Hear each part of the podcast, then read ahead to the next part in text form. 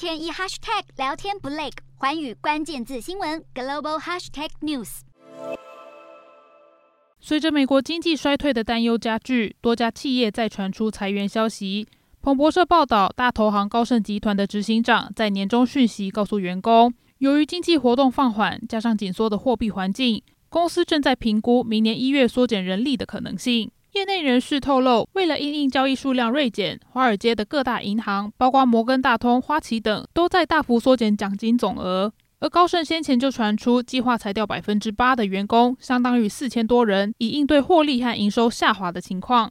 事实上，这波裁员潮也延烧到美国的科技产业。除了 Meta 和亚马逊相继宣布大砍人力，现在搜寻引擎巨头 Google 也传出可能快要撑不下去了。Google 近期在数位广告市场表现下滑，第三季盈利与去年同期相比降低了百分之二十七。有消息指出，Google 为了节省预算开销，今年七月开始实施新计划，要简化营运程序，降低成本，似乎透露着准备大裁员的信号。公司还推出新的评鉴制度，让员工更容易得到负面评分，迫使主管阶层根据评鉴结果限缩团队人数。许多员工因此害怕工作不保而深感焦虑。